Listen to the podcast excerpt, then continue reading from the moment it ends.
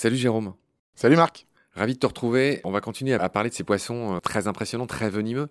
Euh, la dernière fois, on avait parlé des poissons lions, des euh, ptéroïs, hein, ce qu'on appelle les rascasses volantes qui semblent léviter dans l'eau avec des nageoires incroyables. Et aujourd'hui, on va parler de poissons qui sont beaucoup plus discrets, c'est-à-dire qui sont les champions du mimétisme et qui sont hyper dangereux parmi les plus venimeux du monde. Je veux parler des poissons scorpions et on glissera un mot sur les poissons pierres. Il y a discorde sur le fait de savoir si les poissons pierres appartiennent à cette famille des scorpionidae. Itis dit que non, qui est un organisme de taxonomie euh, des poissons, et Fishbase, qui en est un autre, dit que non, que c'est une autre famille. On va pas prendre parti, en tout cas moi je prendrai pas parti, mais on parlera quand même du poisson-pierre. Bref, je voudrais qu'on commence par les rascasses, et par notre célèbre rascasse qui doit prendre sa place dans la bouillabaisse, ou en tout cas dans la cuisine méditerranéenne, qui s'appelle la rascasse rouge, ou encore rascasse chapon. Son petit nom scientifique c'est euh, scrofa. Scrofa, je crois que ça veut justement dire la truie euh, en latin. Voilà. Donc elle est rouge. J'ai pas grand chose à dire de plus. Peut-être, on pourrait peut-être insister sur sa dangerosité. Le chapon, on le connaît bien. On le voit sur les étals de poissonnerie quand on va en vacances en Méditerranée. C'est un des poissons phares en fait de la biodiversité euh, française méditerranéenne.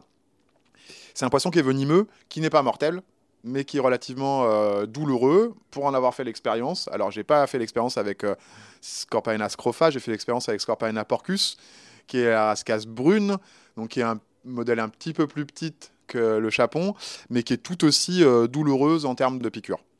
Ouais. J'aimerais que tu nous parles un peu de leur camouflage. Elles ont sur la peau toutes sortes d'aspérités. Elles n'ont évidemment pas d'écailles, mais je crois qu'il y a en plus une sorte de mucus qui est capable de retenir tous les petits euh, débris en suspension, d'algues, etc., qui fait que c'est vraiment euh, double camouflage, quoi. Ce qui est marquant, je trouve, chez ces espèces-là, c'est euh, leur tête, qui est ce qu'on appelle carénée. Vraiment une énorme tête carénée avec des ergots osseux de différents de formes, de différentes tailles, qui leur donnent cette tête un petit peu particulière. Et derrière cette tête, on va avoir tout un type d'excroissance sur la peau qui vont former des éléments ressemblant à de l'algue ou à des éléments euh, du milieu naturel. Et en effet, ces espèces-là, elles sont capables de fixer même des algues vivantes sur leur corps. Elles vont développer certaines couleurs mimétiques par rapport au milieu dans lequel elles sont pour pouvoir développer un mimétisme quasiment, euh, quasiment parfait. Donc c'est un mimétisme qui leur sert euh, à se nourrir à se nourrir, à se protéger aussi, je pense, même s'ils n'ont pas énormément de prédateurs. Euh, ces poissons-là peuvent quand même tomber sur un gros poulpe ou une grosse murène. Et là, il peut y avoir euh, débat sur euh, qui est le prédateur. Euh, ouais. Alors, dis-nous quand même que, enfin, c'est pareil, hein, c'est des poissons qui vivent posés, contrairement, c'est toi qui as opéré ce choix judicieux. On a parlé des ptéroïs parce qu'elles sont en plein eau, tu nous l'as dit, dans les récifs. Et là, les rascasses, les poissons scorpions, pour le coup, ils sont plutôt posés. Ils sont au fond. C'est pour ça qu'on les a dissociés dans cet épisode. Et j'aimerais quand même que tu nous dises la rapidité de leur attaque. C'est des poissons qui ne bougent pas il y a un truc qui passe, il est aspiré par une espèce de succion de leur bouche protractile, c'est-à-dire qui est projeté en avant, on dirait une sorte de tube qui se déplie, et le truc est aspiré en une fraction de seconde. La décompression qu'ils vont réaliser, en fait, va créer une aspiration d'eau euh, très importante et va englober euh, la totalité de ce qui se trouve à l'ouverture de la bouche en quelques millisecondes. Ça leur permet en effet de chasser à l'affût, sont des animaux benthiques, comme tu l'as dit, donc ils vivent sur le bentho, sur le, sur le sol, qui vont donc euh, profiter de leur camouflage pour pouvoir surprendre au passage des individus en banc ou euh, isolés qui vont passer à proximité de leur bouche et qui finiront euh, en repas. Alors j'ai passé beaucoup de temps à préparer, mais j'ai pas réussi à retrouver. moi en mer Rouge, c'était le grand jeu de repérer, tu vois, l'œil exercé qui repérerait ces poissons scorpions, scorpion fish. Et je me souviens que dans certains cas, alors je sais plus malheureusement quelle espèce c'était, Évidemment, ils étaient totalement invisibles, sauf quand ils déployaient leurs nageoires, sur lesquelles il y avait deux grandes ocelles extrêmement colorées. On aurait vraiment dit des trucs de pan. Et donc, si un de nos auditoristes sait euh, de quelle espèce il s'agit, euh, soyez gentil de m'en informer euh, par. Je pense que ça doit être un genre d'Androchirus. Ah oui, alors non, alors les dendrochirus, c'est un peu, on l'avait dit, avec les très grandes nageoires. Mais moi, ce que j'ai en tête là, non, non, ça, ça, vraiment, c'était un, ça ressemblait vraiment à un poisson scorpion. On va chercher. On, va, on, va, on va chercher après. Alors, par contre, j'aimerais qu'on finisse cet épisode, euh, Jérôme, sur, on en avait parlé, ce fameux poisson-pierre qui, dans certains cas, ne fait pas partie des scorpénidés selon certaines classifications. Euh, d'autres disent qu'il fait partie, en effet, des synancéidés. Donc, dis-nous son nom scientifique, le poisson-pierre, et surtout, présente-nous ce poisson qui est peut-être le plus venimeux du monde.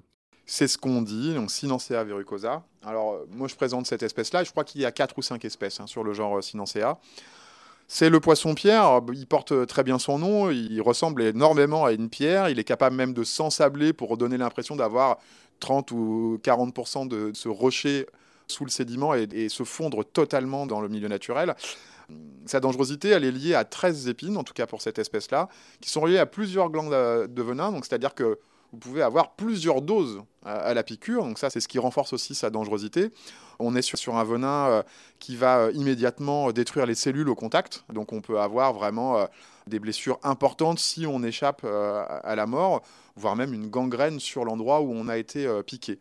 Et on se pique très facilement parce qu'on le retrouve dans quasiment toutes les mers tropicales du monde, hormis les Caraïbes, et on le retrouve dans 30 cm d'eau, dans les atolls, dans les pierres, là où on va se baigner c'est vrai qu'on conseille souvent dans les zones tropicales de se baigner avec des chaussures pour éviter euh, de croiser euh, ne serait-ce qu'une épine du poisson-pierre, car il y a très peu d'antivenins et c'est extrêmement euh, compliqué de se remettre d'une piqûre.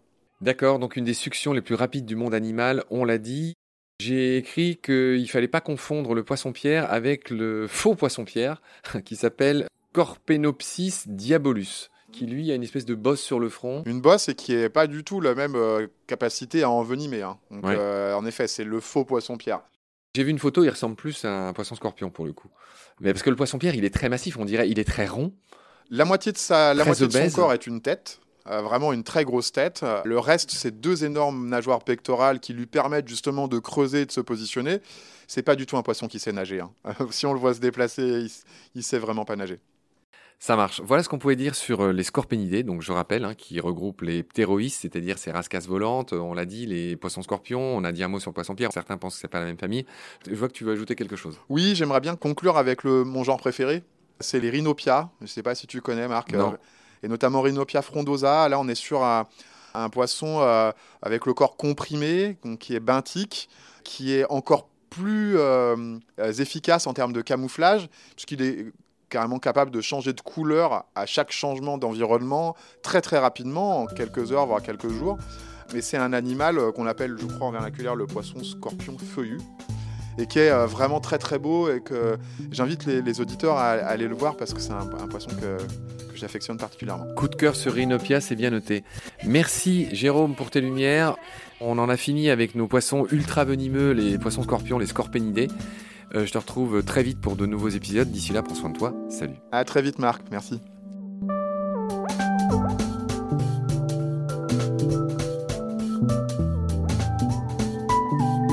L'océan, c'est la vie. C'est-à-dire que notre vie est intimement liée à la vie de l'océan. Voilà. C'est ça, pour moi, la seule chose qui compte. Tout le reste est secondaire, tirer du pétrole, des trucs. Pourquoi faire? Pour augmenter de 5% la production Rigolade